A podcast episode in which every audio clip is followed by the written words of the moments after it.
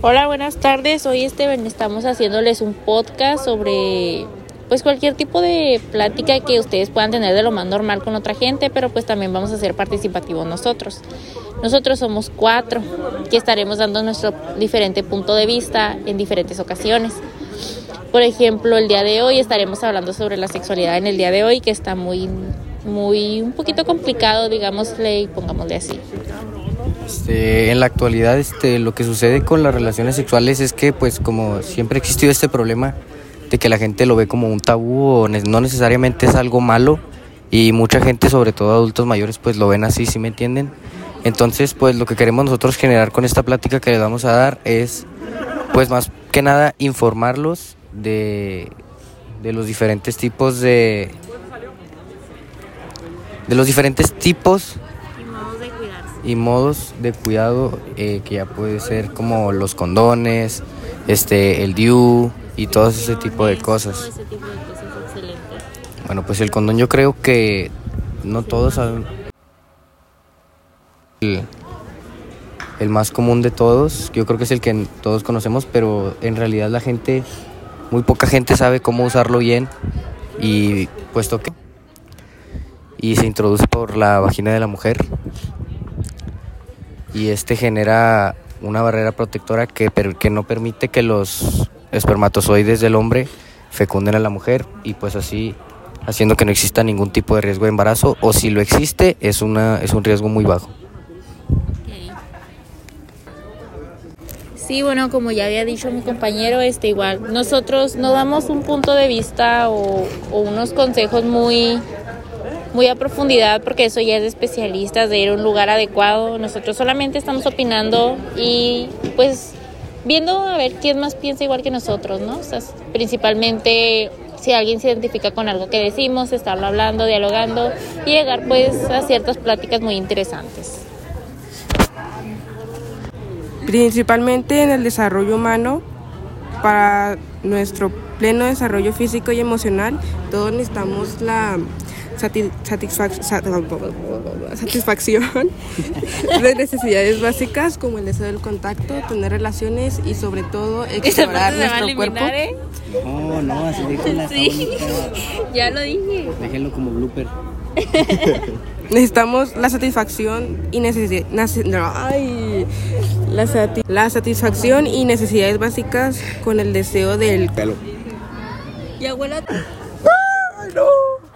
También a la hora del contacto que suelen tener los humanos, siempre es bien dicho cuidarse entre nosotros, más que todo la mujer.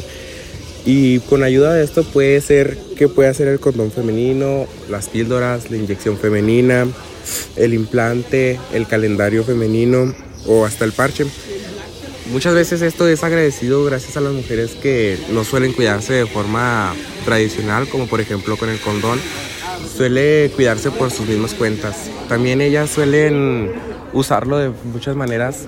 Bueno, como bien decía mi compañero, este, las mujeres también están optando mucho, sobre todo en estas en estos tiempos en cuidarse más, puesto que si te fijas, pues el condón no es tan efectivo, sí es, un, sí es efectivo, pero este tiene solamente el 75% de efectividad y la verdad, pues un 25% de traer a un bebé al mundo, sobre todo a la edad que empiezan los jóvenes a tener relaciones sexuales, pues es un problema muy grande debido a que pues uno ni siquiera a veces puede cuidarse hasta solo.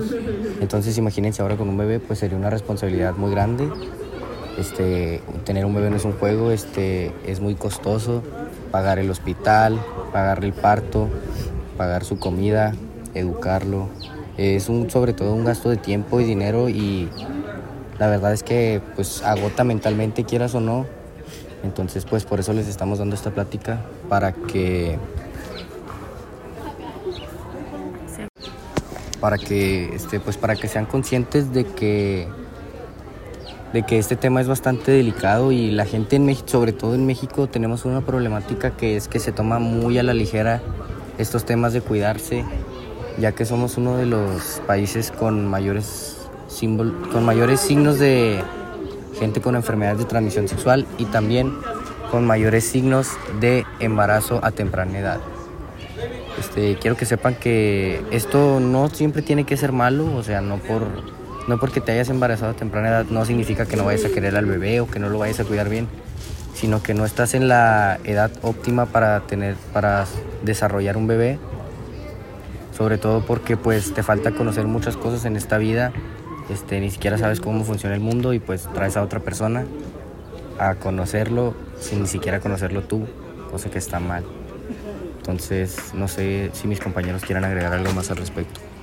Te los paso.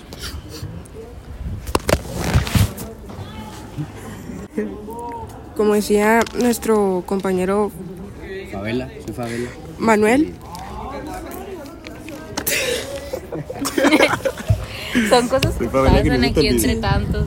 como decía nuestro compañero Favela, no decimos que no tengan relaciones, sino que tengan la madurez y estar suficientemente informados para llegar a hacerlo, que lo disfruten y que se dejen llevar en todo momento y sobre todo usar la protección adecuada. Bueno, pues en la grabación de este día tan hermoso, pues ya sería todo por nuestra parte y regresaríamos otro día con otra plática interesante, mucho más interesante, pero queríamos empezar primero con un tema ya directo, porque hemos estado viendo algunos casos. Sobre todo en esta escuela el bachiller es 7. Ajá.